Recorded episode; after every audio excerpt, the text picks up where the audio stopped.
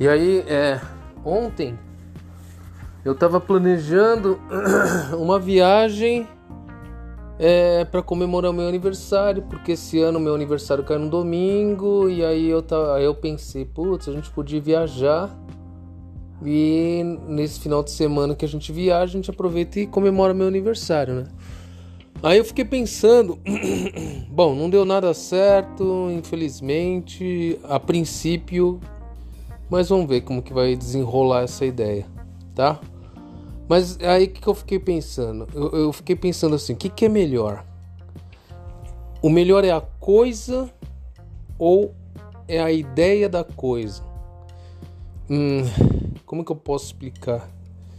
É, o melhor é, é você planejar preparar, sonhar, criar uma expectativa. E, e, e, quando efetivamente o negócio acontece, ou seja, a coisa em si, já não é tudo aquilo. Normalmente a vida é assim. A gente curte muito mais a ideia da coisa do que a coisa em si. Vou dar um exemplo clássico, exemplo clássico, clássico que é um sonho da maioria das pessoas, que é, por exemplo, uh, viajar. Então é assim, ó. O, o Antônio e a Maria moram em Santos e, e a coisa em si que eles querem fazer é viajar para Paris. Só que eles têm uma, eles são, eles são classe média baixa e eles fazem um planejamento e durante cinco anos eles vivenciam a ideia da coisa. Quer dizer, eles vivenciam a expectativa de viajar para Paris, por exemplo, tá? E aí eles cumprem toda a meta dos cinco anos, guardando dinheiro, é, é, evitando várias, vários gastos desnecessários. É, é, eles se especializam em algumas palavras em francês. Eles vão montar o itinerário inteiro da viagem, por exemplo, uma semana, onde eles vão, em que lugar que vão, a hora que vão, tudo certinho e maravilha. Isso aí é, é a ideia da coisa, é a expectativa.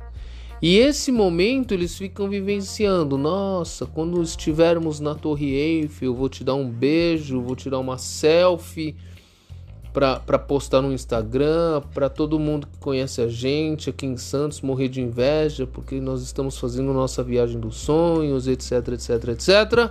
E aí, quando realmente a coisa acontece, não é tão empolgante quanto a ideia da coisa. Por quê? Porque de Santos para Cumbica, para Guarulhos, né? De Santos para Guarulhos eles vão pegar um mega trânsito Lá em Guarulhos eles vão ter que chegar com horas de, de antecedência e às vezes atrasa. E aí eles vão fazer o check-in e às vezes dá alguma coisa diferente do que eles estavam é, prevendo. Por quê? A ideia da coisa é, é, é, é tudo correto, tudo dá certo, tudo é lindo, tudo é maravilhoso. A coisa em si já não é assim, né?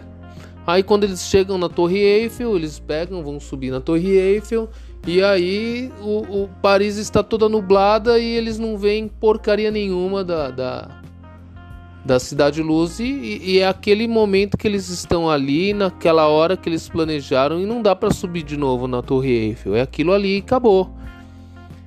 E aí eles vão, por exemplo, jantar ou almoçar e eles não dominam o francês corretamente e acabam pedindo, sei lá, tripa de carneiro e acabam comendo uma comida extremamente horrível do que eles haviam planejado anteriormente. Ou seja, vivenciar o momento, a ideia da coisa é muito, na minha, na minha opinião, é muito melhor do que a coisa em si. Ou seja, o caminho, né, o planejamento, a estratégia e etc, etc, é muito mais empolgante para a nossa vida do que efetivamente a coisa concretizada. Na maioria das vezes, a expectativa é muito maior do que a realidade. É, é a mesma coisa assim, ó. Vamos supor, aquele sonho de ter filho. Nossa, ter filho é uma delícia. Por quê? A gente vai ter uma companhia, a gente vai ter um, um porquê da vida, a gente vai ter um motivo para viver e etc, etc.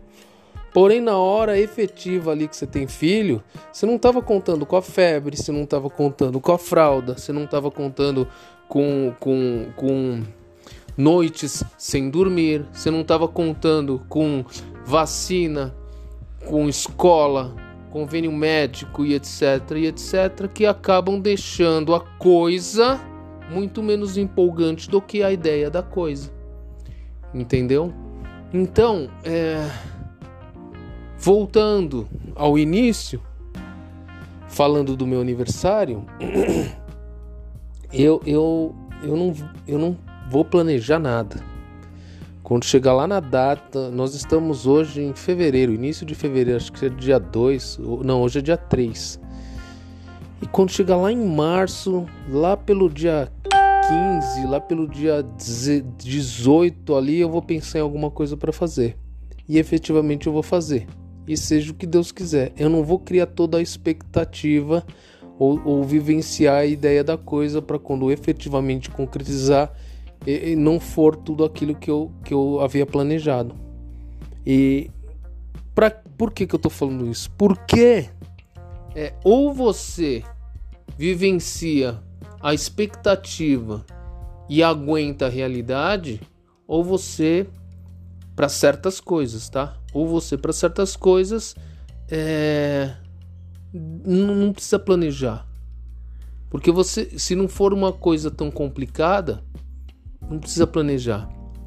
Um dia antes da coisa acontecer, você vai lá, decide, toma a decisão e pronto, e acabou. Né? Se, se isso for é, melhor para você.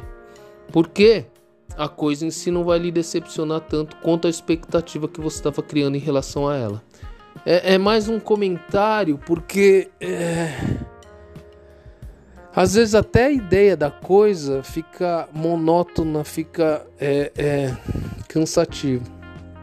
Então, no caso do meu aniversário, neste ano de 2022, eu vou deixar acontecer. E, e, vou vivenciar a coisa quando acontecer lá, sem expectativa.